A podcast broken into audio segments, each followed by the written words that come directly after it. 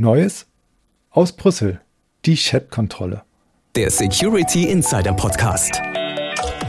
Der Podcast für Security-Profis mit Infos, News und Meinungen rund um IT-Sicherheit. Und hier sind Peter Schmitz und Dirks Rocke. Hallo und herzlich willkommen zum Security Insider Podcast. Für Sie am Mikrofon ist Dirks Rocke und bei mir im virtuellen Studio natürlich wieder Peter Schmitz, der Chefredakteur von Security Insider. Hallo Peter, grüß dich. Hallo Dirk und hallo liebe Zuhörerinnen und Zuhörer.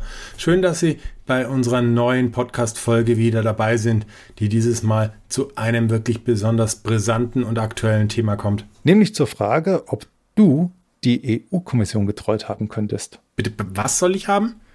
die EU-Kommission getreut. Ich hole mal ein bisschen weiter aus. Am 11. Mai hat die EU-Kommission nämlich den Entwurf einer Initiative veröffentlicht und deren Entstehung sei wohl auch von Privatmenschen, insbesondere aus Deutschland, begleitet worden, die einzig und allein Fragen zur Verschlüsselung thematisierten und darauf verweist auch Abschnitt 3 des Entwurfs explizit. Ah, okay, okay, okay, ich weiß, woher du kommst. Ah, okay. Das muss ich jetzt vorlesen. Also nein, mit der Verordnung des Europäischen Parlaments und des Rates zur Festlegung von Vorschriften zur Verhütung und Bekämpfung des sexuellen Missbrauchs von Kindern, also mit dem Vorschlag zur berüchtigten Chatkontrolle, habe ich wirklich nichts zu tun gehabt. Aber muss man dazu sagen, es gab ausreichend Kritik von verschiedensten Seiten, zum Beispiel äh, vom Bundesdatenschutzbeauftragten. Der hat gleich auf Twitter reagiert und die geplante Chatkontrolle in mehreren Tweets wirklich förmlich auseinandergenommen. Damit war jetzt auch nicht allein. Auch die Gesellschaft für Informatik hat eine Pressemitteilung veröffentlicht und darin zitiert sie Professor Dr. Hannes Federath. Der war jetzt nicht nur 2018 bis 2021 Präsident der GI, sondern der leitet auch schon seit 2011 die Arbeitsgruppe Security in Distributed Systems am Fachbereich Informatik der Uni Hamburg.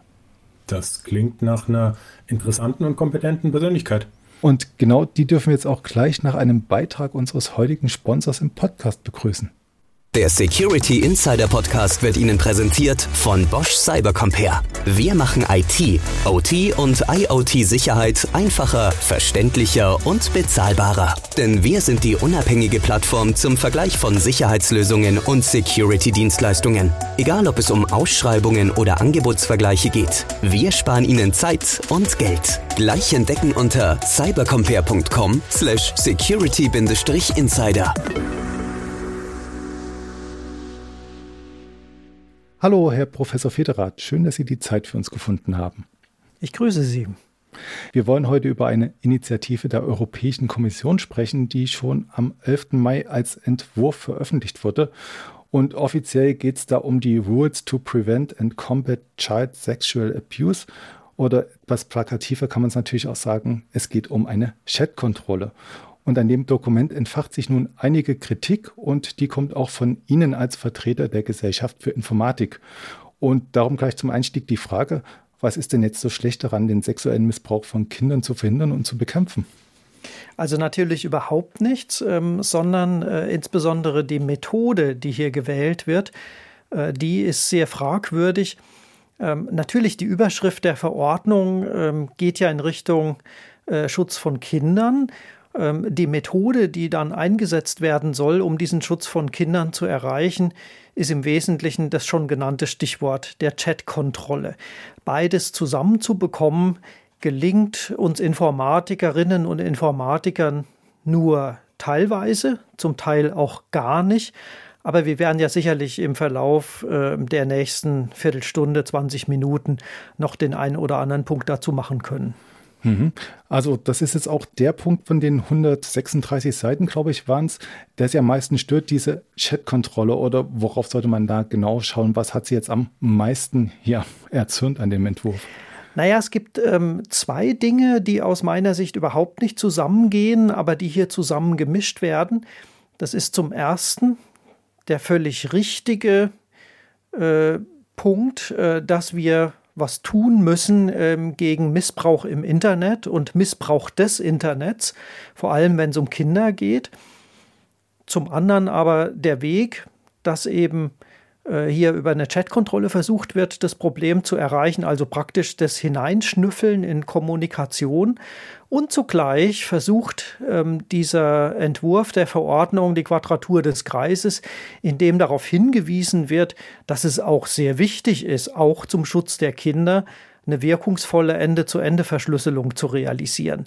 Und das geht einfach nicht zusammen. Man hat das Gefühl, hier wurden Stichworte zusammengenommen, um eben auch Kritiker äh, zu beruhigen. Ähm, denn es geht ja keineswegs darum, Verschlüsselung aufzubrechen, aber zum anderen wird eben auch an keiner Stelle gesagt, wie eigentlich jetzt ähm, diese Kommunikation denn überwacht werden soll, wie die Chat-Kontrolle oder die Chat-Überwachung stattfinden soll.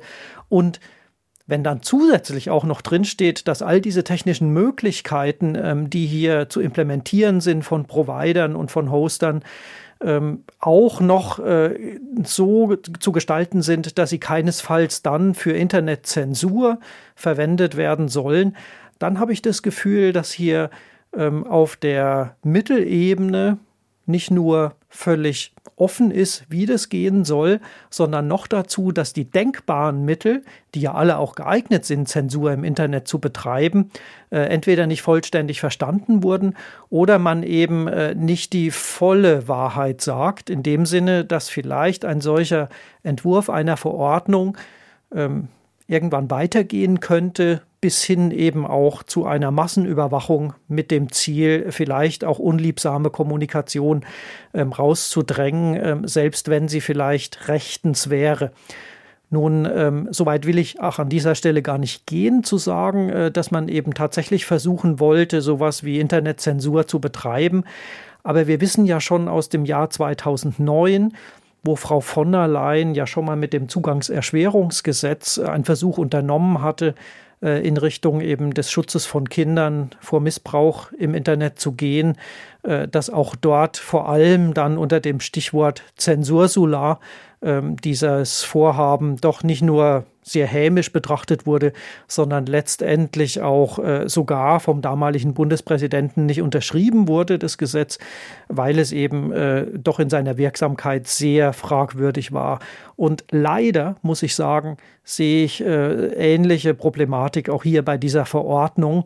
Ziel gut, Weg schlecht bis ungeeignet. Sie haben jetzt schon einen ziemlich breiten Bogen gespannt. Also das geht von Massenüberwachung beziehungsweise vielleicht neuen Anläufen von der Frau von Leyen. Aber bevor wir jetzt so weit gehen und da ein bisschen ja, gesellschaftlich hm, philosophieren, lassen Sie uns doch mal über den technischen Ansatz reden. Also es wird ja gesagt, ja, es soll verhindert werden, dass die Kinder bedroht werden. Da gibt es einerseits die Bilder, das kann man ja auswerten per KI und andererseits gibt es ja da diese, ja, Sie sagten schon, diese Chat-Kontrolle, dass man direkt in die Chats reingeht. Ähm, wie kann man sich das denn vorstellen? Wie ist denn sowas generell machbar, wenn man jetzt erstmal alle Datenschutzbedenken beiseite legt, wenn man jetzt nur sagt, man will das so umsetzen, wie es da gesagt ist? Welchen Weg gibt es denn da aus Ihrer Sicht? Naja, ich bin ja Professor für Informationssicherheit und als solcher eben auch mit durchaus äh, Fragen von Überwachung auch hin und wieder beschäftigt. Und insoweit weiß ich natürlich schon, äh, wie man äh, in Kommunikation reinschauen könnte, vor allem auch, wenn sie verschlüsselt ist. Allerdings muss man eben auch sagen, und das predigen wir auch immer wieder, heute ist wirkungsvolle Ende-zu-Ende-Verschlüsselung möglich, sodass es also technisch eigentlich ausgeschlossen ist, dass jemand auf dem Übertragungsweg verschlüsselte Kommunikation äh, überwacht und äh, mitliest. Es gibt ganz wenige Arbeiten in dem Bereich, dass man sogar verschlüsselte Kommunikation eventuell analysieren könnte. Also noch im Verschlüsselten. Ähm, das gelingt zum Teil sogar bei Bildern, ähm, was ja hier in Rede steht, wenn es zum Beispiel eben um kinderpornografische Darstellungen geht. Allerdings ist eben äh, vor allem dann, wenn man die Verschlüsselung ähm, richtig implementiert, nahezu ausgeschlossen, dass sowas passiert. Wir gehen also mal für einen Moment davon aus, ähm, dass ein äh, Chat-Protokoll eben auch sicher verschlüsselt Ende zu Ende. Und äh, dann bedeutet es aber im Umkehrschluss, ich kann eigentlich derlei Überwachung nur noch auf dem Endgerät machen. Also an den Endpunkten, sprich also entweder auf dem Server eines solchen Chat-Anbieters, der möglicherweise umschlüsselt, Die meisten Chatsysteme heute arbeiten allerdings mit Ende-zu-Ende-Verschlüsselung, also findet keine netzseitige Umschlüsselung statt und somit bleiben eigentlich nur noch die Endgeräte aller Kommunikationsteilnehmer eines solchen Chatsystems. Und hier steht die Idee im Raum, dass man äh, die Softwareanbieter einer solchen Chat-Lösung dazu verpflichtet, praktisch vor der Verschlüsselung oder nach der Entschlüsselung eben eine Inhaltsanalyse durchzuführen, was man auf Texten natürlich kann, aber selbstverständlich auch auf Bildern und Videos, die übertragen werden. Bei bekannten Inhalten, also etwa Bildern, äh, die 100 1000 oder 100.000-fach ausgetauscht werden, könnte sowas zum Beispiel gelingen, indem man einen kryptografischen Fingerabdruck des unverschlüsselten Inhalts anfertigt, einen sogenannten Hashwert berechnet oder möglicherweise auch mehrere solcher Hashwerte. Und äh, damit wüsste man dann, ah ja, jetzt wird ein Bild übermittelt, äh, das bekanntermaßen äh, ein kinderpornografisches äh, Bild ist oder ein Video. Da geht es genauso. Das setzt wiederum voraus, dass man dann eben eine entsprechende Datenbank implementiert hat, die dann auch auf jedem Endgerät entsprechend vorgehalten werden muss. Nichts anderes als das, was wir im Bereich des Kinderschutzes auch schon kennen, wenn beispielsweise jemand sich einen Router zu Hause installiert mit einer entsprechenden Kinderschutzfunktionalität. Da kann auch derlei gemacht werden, zumindest auf allen unverschlüsselten ähm, Adressen, die man aufruft und natürlich auch auf den übertragenen Inhalten. Ähm, die Idee war übrigens nicht die Idee von 2009, als Frau von der Leyen äh, die Netzsperren äh, seinerzeit einführen wollte, sondern dort war im Wesentlichen die DNS-Sperre ja das Ziel. Also man wollte eigentlich nur die URL äh, überwachen und äh, wenn man gewusst hätte, dass auf einer bestimmten URL dann eben ein kinderpornografisches Bild liegt, dann wäre diese URL eben blockiert worden. Das geht natürlich auch, gehört aber eher zu den, sagen wir mal, harmloseren äh, Versuchen, äh, solche Inhalte äh, zu blockieren. Wie das dann gehen soll bei Bildern, die wir gar nicht kennen bisher, die also möglicherweise auch gerade erst angefertigt äh, werden, naja, da landet man dann schnell bei KI und eben Bildanalysen oder eben auch Textanalysen, die geschrieben werden. Und ähm, da gibt es sicherlich schon Möglichkeiten. Das setzt aber dann eben nochmal voraus, dass auf dem Endgerät innerhalb der Software, etwa des Chat-Anbieters, derartige Analysen stattfinden, die sowohl viel Rechenzeit kosten, als auch ähm, durchaus auch einiges an Speicher. Ähm, also im Prinzip muss man eine kleine KI implementieren, die dann eben lokal die Auswertung von Bildern und Texten und Videos macht. Und äh, das wird nicht nur leicht zu umgehen sein, sondern man wird vermutlich auch ähm, so etwas sehr gut unterdrücken können. Denn wenn es auf meinem Smartphone passiert und ich die Absicht habe, solche Bilder zu verbreiten, äh, dann werde ich Mittel und Wege finden, äh, genau die Prozesse oder eben auch vielleicht äh, Teile von Prozessen, die dann auf dem kleinen Smartphone-Rechner laufen, entsprechend zu unterdrücken, zu verlangsamen und ähnliches, um dann mich eben auch genau äh, sozusagen solchen Überwachungen zu widersetzen. Dies ist allerdings äh, natürlich nicht für die Masse der Menschen interessant, äh, denn äh, wir haben ja üblicherweise weniger Straftäter als mehr legal handelnde Menschen. Äh, und deswegen ist eben auch sehr schnell dann das Argument, naja, die wenigen Kriminellen, ähm, die müsse man äh, doch bekämpfen können auf die Art, ähm, dem gegenüberzustellen, dass wir auf der anderen Seite die vielen ähm, unbescholtenen Bürgerinnen und Bürger haben, die dann eben eine Massenüberwachung über sich ergehen lassen müssen. Und in anderen Bereichen, die weniger invasiv sind als das, was die Verordnung vorsieht, hat beispielsweise eben dann auch der ähm, EuGH ähm, solche Gesetze wieder einkassiert. Denken Sie nur an die Vorratsdatenspeicherung, wo es ja gar nicht um die Inhalte ging, sondern eigentlich immer nur um die URLs, die da aufgerufen werden ähm, die möglicherweise hätten überwacht werden können. Und da waren zum Beispiel in den Gesetzesvorhaben auf nationaler und auf EU-Ebene auch immer entsprechende Artikel vorhanden, die sogar gesagt haben, naja, die URLs, sind viel zu sensibel, die dürfen nicht mitgespeichert werden bei der Vorratsdatenspeicherung. Und was machen wir jetzt? Jetzt sagen wir nicht nur die URLs, sondern sogar jede geschriebene Kommunikation, die ja nun unter das Fernmeldegeheimnis fällt, soll jetzt äh, überwacht werden. Also das scheint mir schon ziemlich absurd zu glauben, ähm, dass unsere ähm, höchsten äh, Gerichte das äh, noch gut finden und für legal finden. Mhm. Bevor wir jetzt wirklich zu den Grundrechten und zu den Gerichten gehen, lassen Sie mich noch eine technische Frage stellen. Also ich frage mich, ist das überhaupt technisch umsetzbar? Also dass auf jedem Endgerät so ein Client läuft, so ein KI-Client, der meine komplette Kommunikation ja mitliest, auswertet und da auch sinnvolle Ergebnisse findet. Also ich denke jetzt an die Alexa, äh, selbst die kommuniziert ja mit Amazon, wenn die irgendwas ausgewertet haben will. Also selbst das läuft ja schon nicht lokal bei mir. Ja, die Befürworter von KI würden natürlich argumentieren, dass sie sehr viel können ähm, und dass es auch schon relativ zuverlässig eben geht.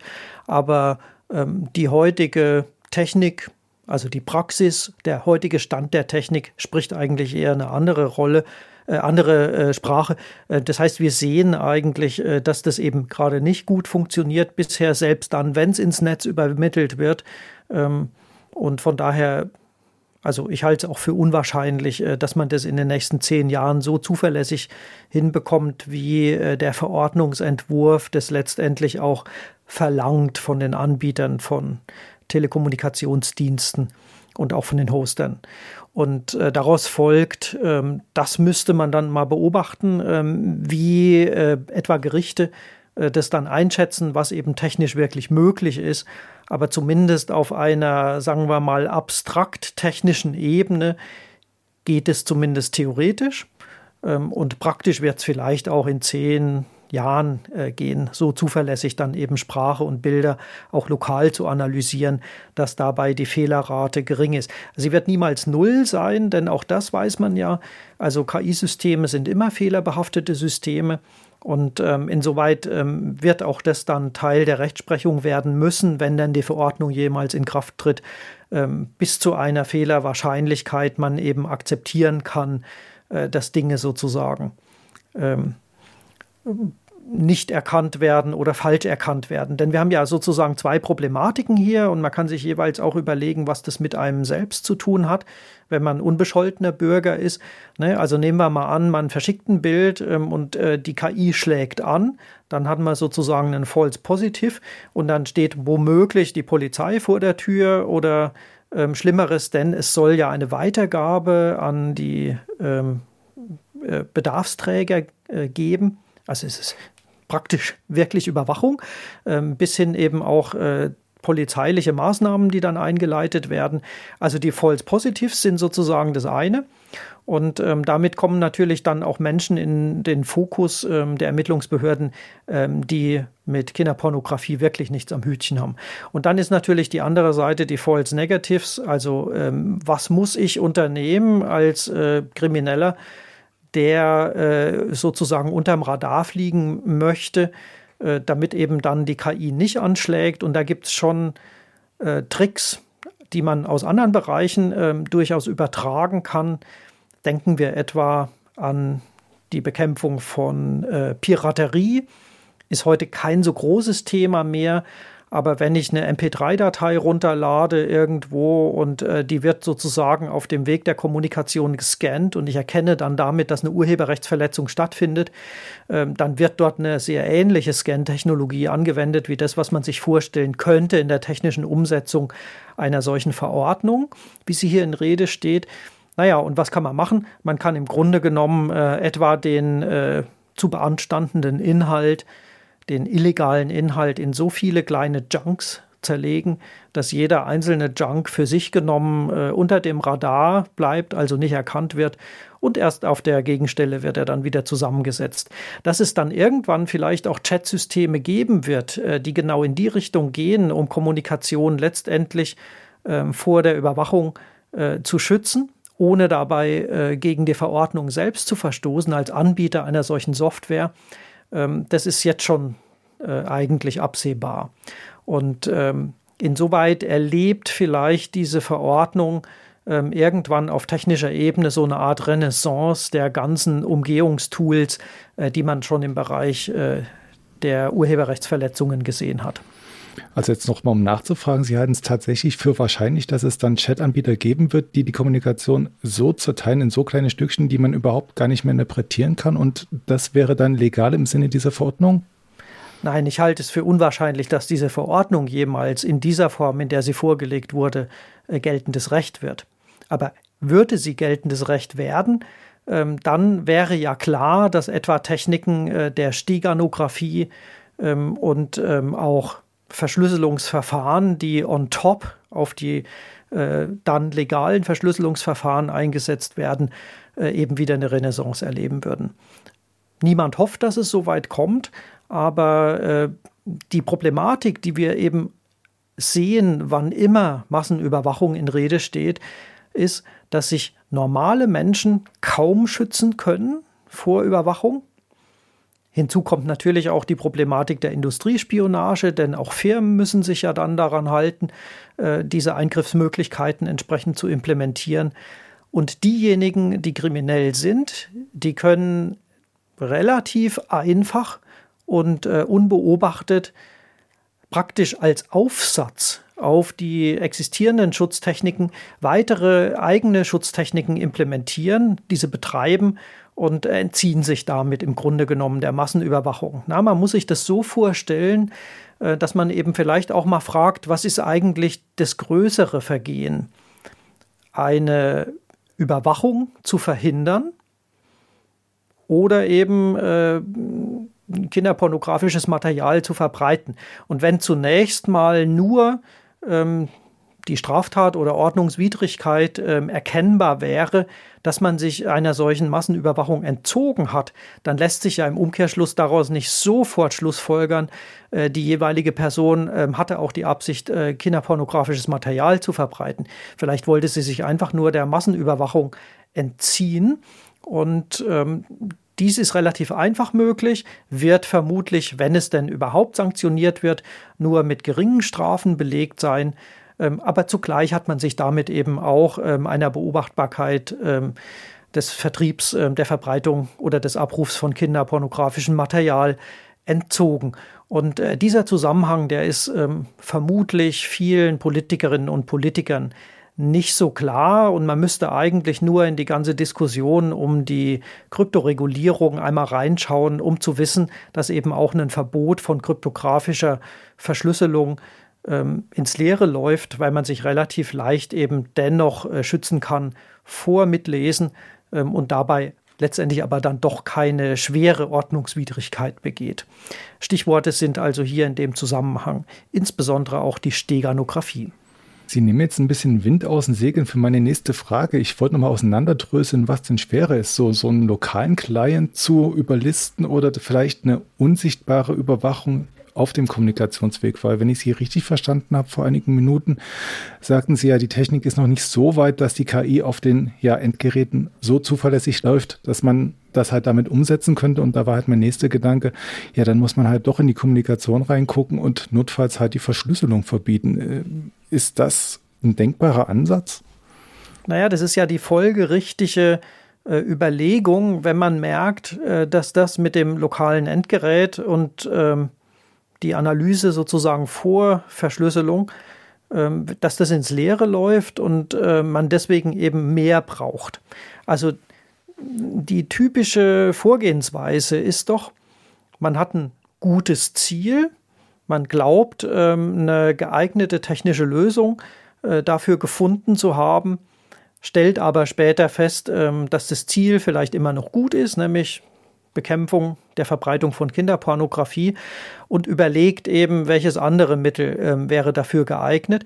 Die Massenüberwachung wird sozusagen jetzt schon in Kauf genommen äh, und im nächsten Schritt sagt man eben, naja, und das, Verbiet von, das Verbieten von Verschlüsselung äh, ist vielleicht äh, auch geeignet, der Zweck heiligt die Mittel und wir müssen das, weil wir auf die Art und nur auf die Art eben äh, in der Lage sind, äh, diese schweren Straftaten zu bekämpfen. Und ja, das ist auf der einen Seite nachvollziehbar, verkennt aber eben äh, den vollen Umfang der technischen Möglichkeiten und vor allem eben verkennt es äh, den vollen Umfang der Schutzmöglichkeiten, die auf Seiten der Straftäter eben zurückbleiben. Und äh, das ist bitter, weil so ist es eben leider nun mal. Ähm, man kann sich zwar noch so viel überlegen, aber manche Dinge lassen sich eben äh, weder mit Technik äh, noch mit anderen äh, Mitteln wirklich verhindern. Kein Gesetz dieser Welt wird verhindern, äh, dass äh, Straftaten begehen, begangen werden. Ähm, und äh, natürlich wollen wir nur Gesetze haben, die eben auch durchsetzbar sind. Und wenn ich eben ein Gesetz mache, bei dem ich merke, als Gesetzgeber, dass eigentlich die Durchsetzungsfähigkeit kaum gegeben ist aufgrund technischer Randbedingungen, dann sollte ich die Finger davon lassen, weil sonst werde ich eben auch als Gesetzgeber unglaubwürdig. Und ich glaube, dass im Vorfeld ähm, dieses Verordnungsentwurfs äh, viele Technikerinnen und Techniker, ähm, die ja auch Politikberatung betreiben, äh, gewarnt haben, auf so eine Idee zu kommen, aber das hat offensichtlich ähm, dann äh, doch nicht davon abgehalten, die Kommission einen solchen äh, Vorschlag mal zu veröffentlichen. Und jetzt können wir die Diskussion führen. Äh, die Verordnung liegt jetzt auf dem Tisch. Und ähm, vielleicht noch das als Ergänzung. Die Hoster und Telekommunikationsdienstleister sind ja auch gar nicht unwillig. In dem Sinne, dass sie sagen, das wollen wir nicht, das können wir nicht, das geht nicht, ist alles viel zu aufwendig. Denn es gab ja durchaus auch einige, äh, die äh, im letzten Jahr freiwillig eine derartige Analyse äh, durchaus vorgeschlagen haben. Also man hat sozusagen vielleicht diese Verordnung verhindern wollen, das überblicke ich nicht, da war ich auch nicht involviert. Ähm, aber man war durchaus äh, willens, etwa dort, wo es eben technisch möglich gewesen wäre, im Netz, weil zum Beispiel Kommunikation unverschlüsselt übermittelt wird oder eben umgeschlüsselt wird, ähm, solche Analysen vorzunehmen. Und das machen inzwischen ja eigentlich alle großen Anbieter.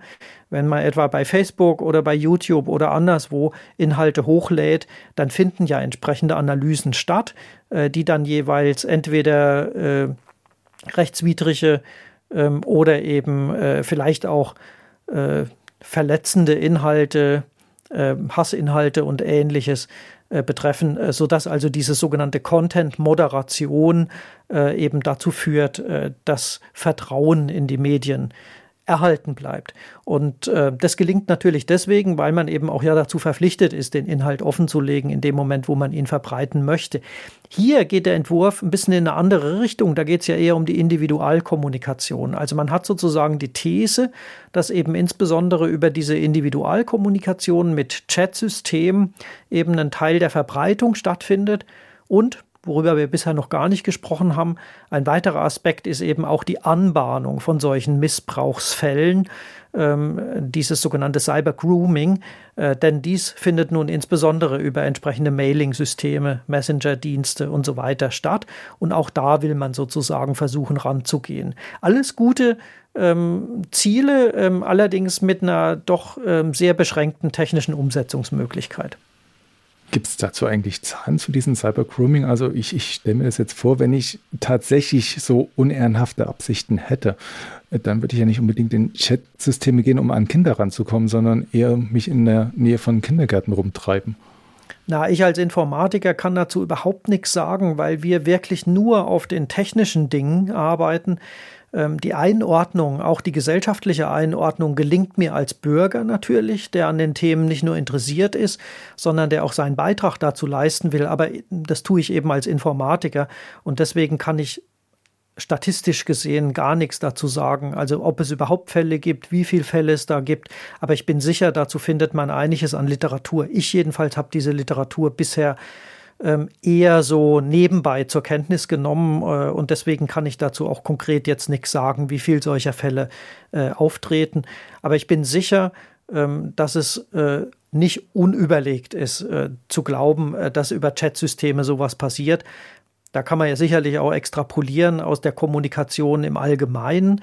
Ähm, also wer benutzt heute schon noch äh, normale E-Mail, auch wenn E-Mail durchaus ja auch erwähnt wird in dem Verordnungsentwurf. Äh, die meiste Kommunikation findet eben dann doch über Messenger-Apps äh, statt. Und ja, dass man dann dort ähm, vielleicht auch Straftaten erkennen könnte, liegt auf der Hand. Aber umso verwunderlicher ist dann, äh, dass eben eine Verordnung äh, kommen soll, die im Wesentlichen sagt, nur für den einen Zweck der Bekämpfung von Kinder äh, Kindesmissbrauchs und äh, nicht äh, für andere kriminelle Handlungen.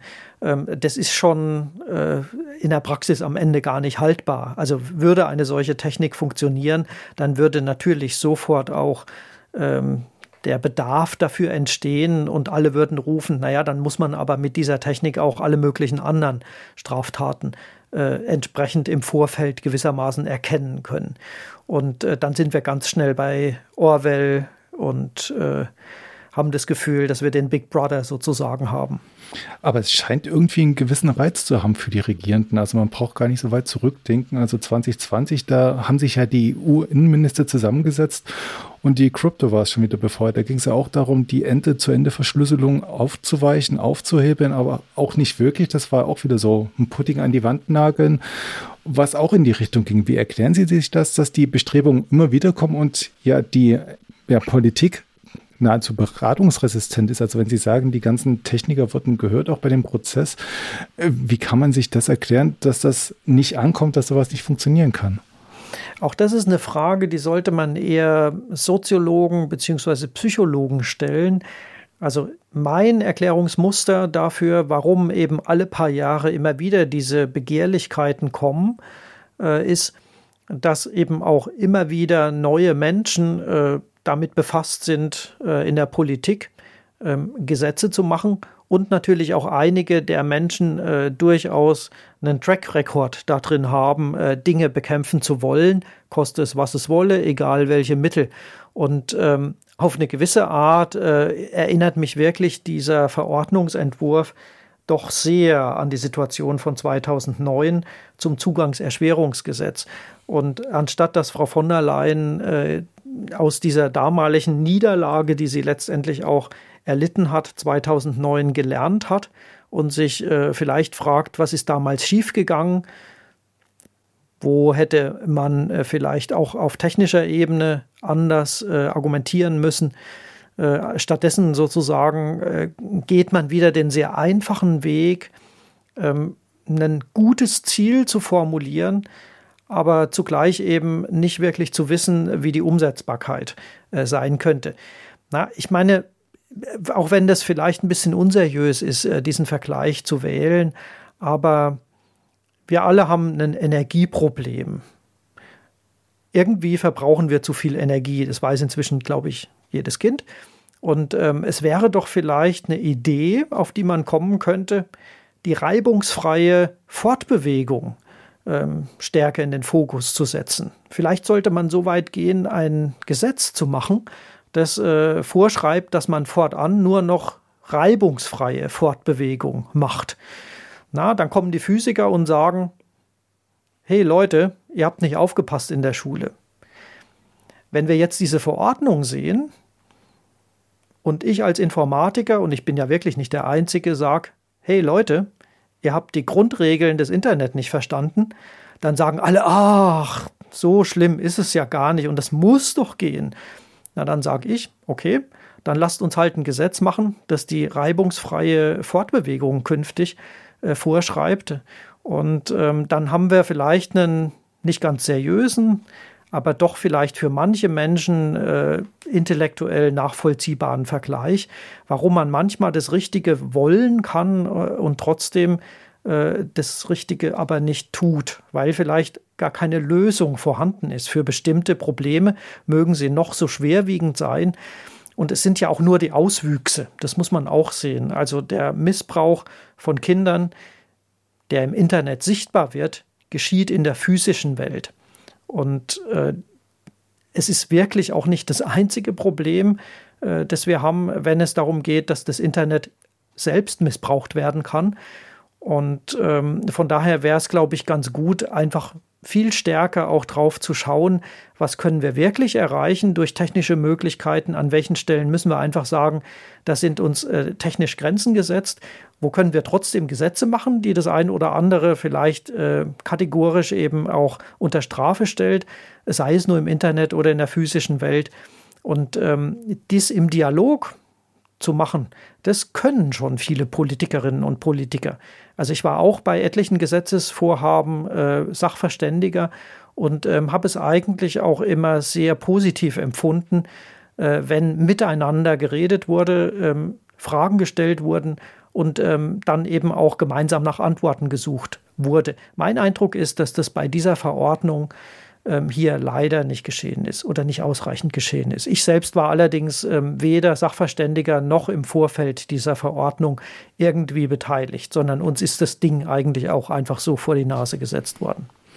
Da gibt es jetzt natürlich noch zwei Fragen, die bleiben. Was machen wir mit der Verordnung? Also lassen wir die jetzt laufen und sehen Sie dann beim Scheitern und sehen die Gerichte das einkassieren, beziehungsweise uns darum herum manövrieren, die ja pseudomäßig einzusetzen, umzusetzen und am Ende bringt es dann doch nichts?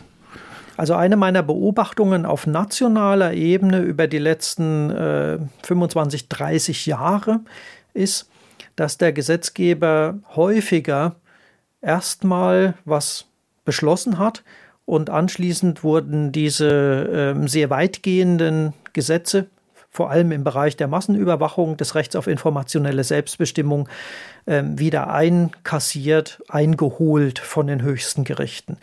Na, also die Vorratsdatenspeicherung ist nur ein Beispiel, aber wenn man beispielsweise auch an die ähm, Überwachung mithilfe von äh, trojanischen Pferden denkt, der sogenannte Bundestrojaner.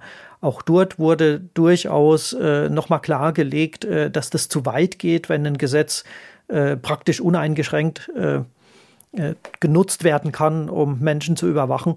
Und ähm, eine ähnliche Beobachtung äh, kann man auch durchaus auf EU-Ebene machen. Äh, denn ähm, auch die Vorratsdatenspeicherung wurde ja einkassiert äh, vom EuGH. Und es würde mich nicht wundern, wenn das hier auch passiert. Und auch das ist ein Lernprozess. Also zunächst mal würde ich es als gutes Signal werten, dass äh, die Prozesse funktionieren in einer Demokratie denn natürlich dürfen auch rechtswidrige Gesetze ähm, vom Gesetzgeber erlassen werden, aber die müssen dann eben hinterher wieder einkassiert werden. Und sollte das passieren, dann sollte der Gesetzgeber beim nächsten Mal ein bisschen sorgfältiger arbeiten und sich vorher genauer überlegen, ähm, ist das jetzt ein geeigneter Weg oder nicht. Und äh, diesen Lernprozess, äh, da habe ich das Gefühl, den haben wir lange noch nicht abgeschlossen, sondern wir sind mittendrin. Ähm, obwohl das Internet schon lange nicht mehr Neuland ist. Ähm, dennoch die Hoffnung stirbt zuletzt. Äh, meine Hoffnung wäre, dass dieser Verordnungsentwurf nochmal gründlich überarbeitet wird, möglicherweise ganz zurückgezogen wird, eben auch mit dem Ziel, vielleicht in einem Dialog gemeinsam äh, nach den wirklichen Möglichkeiten zu forschen, um sie dann eben auch entsprechend, wenn sie denn geeignet sind, äh, gesetzlich zu verankern. Mhm. Das ist jetzt auch die, die abschließende Frage. Was macht man denn nun? Also das, das Internet wird ja häufig als rechtsfreier Raum immer ein bisschen gebrandmarkt, aber am Ende reden wir tatsächlich über ein gesellschaftliches Problem, was sich nur im Internet widerspiegelt. Also muss man das dann auch gesamtgesellschaftlich lösen und die Technik einfach mal beiseite legen? Na, ich glaube, die Technik gehört einfach zu uns. Also Technik beiseite legen, das ähm, nützt nein, nein, nichts. Also sich der Technik schon bedienen als äh, Kommunikationswerkzeug, aber die Probleme, die man gesellschaftlich hat und die sich dann quasi auch im Internet widerspiegeln, also bleiben wir jetzt beim Kindsmissbrauch, das ist ja ein Problem, was man ja im Internet sieht, wo man sich das Internet quasi als Krimineller zur Hilfe nehmen kann, um Kontakte anzubahnen. Aber das Problem löst man ja jetzt nicht im Internet, sondern in der Gesellschaft. Ja, das ist halt wieder eine Frage eher dann an die Menschen, die sich auskennen mit solchen äh, Straftaten, mit solchen abnormalen äh, Verhaltensweisen. Und ähm, das muss man natürlich angehen. Also ich weiß zumindest, dass es dazu sehr viel Forschung eben gibt. Und äh, der Verbreitungsweg des Internet ist an dieser Stelle eben einfach extrem bequem. Man hat eine extrem hohe Reichweite und deswegen sieht man es halt einfach auch so gut, ähm, wenn dann ähm, über diesen Verbreitungsweg eben solche illegalen Inhalte äh, dann praktisch weltweit plötzlich zur Verfügung stehen. Und äh, dennoch muss man eben an die Ursache gehen, also gerade in dem Zusammenhang ähm, des äh, sexuellen Missbrauchs äh, muss man sich einfach mal fragen, äh, sollte man nicht auch äh, in stärkere Sensibilisierung investieren? Ähm, ich sehe beispielsweise durchaus auch sexuell relevante Plakate jeden Frühsommer, ähm, wenn ich durch die Städte laufe, da wird dann eben äh, vor ansteckenden Krankheiten gewarnt. Ähm, es wird darauf hingewiesen, man solle Kondome nehmen, ja, um sich zu schützen. Na klar. Und äh, derartiges ähm, einfach in das Bewusstsein der Menschen zu bringen, äh, wie wichtig das eben ist, genauer hinzuschauen. Ja, man weiß beispielsweise auch, dass ähm, Kindesmissbrauch sehr häufig eben eher im privaten Familienumfeld passiert. Äh, dort eben genauer hinzuschauen ähm, und dann eben die entsprechenden äh, Alarmsignale äh, frühzeitig zu deuten.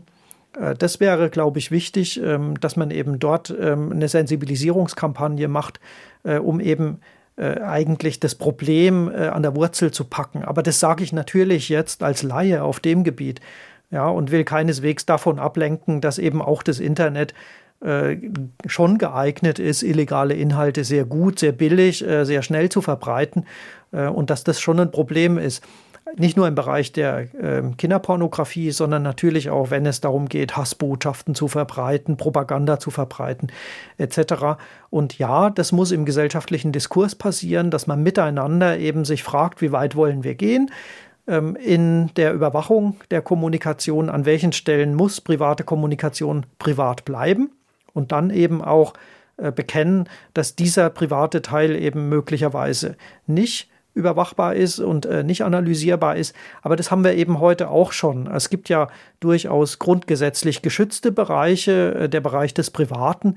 Äh, da darf eben nicht ohne weiteres äh, die Polizei rein, sondern nur, wenn eben klarer Verdacht besteht, äh, Gefahr im Verzug etc. Und dieser private Bereich, äh, den es in der physischen Welt gibt, den muss es und soll es auch in der digitalen Welt geben. Das hat auch das Bundesverfassungsgericht im Übrigen so festgestellt und ähm, daran ist auch erstmal nichts zu rütteln. Schon deswegen, weil ein Großteil unseres Lebens sich ja ins Internet verlagert hat und in die digitale Welt. Also muss dieser Teil, der wirklich einen hohen Schutz genießt, ähm, eben auch privat bleiben. Aber das darf zugleich eben nicht genutzt werden können von Kriminellen. Das heißt, wo die Grenze ist, das muss in einem gemeinsamen Diskurs festgestellt werden. Und auch hier nochmal was Positives, vielleicht zum Abschluss. Da ist natürlich so eine doch krasse Verordnung, wie die, die jetzt von der EU vorgelegt wurde, auch geeignet, diesen Diskurs zu führen solange sie noch nicht gilt und den Diskurs vielleicht sogar ein bisschen unterdrückt. Ne? Ganz genau.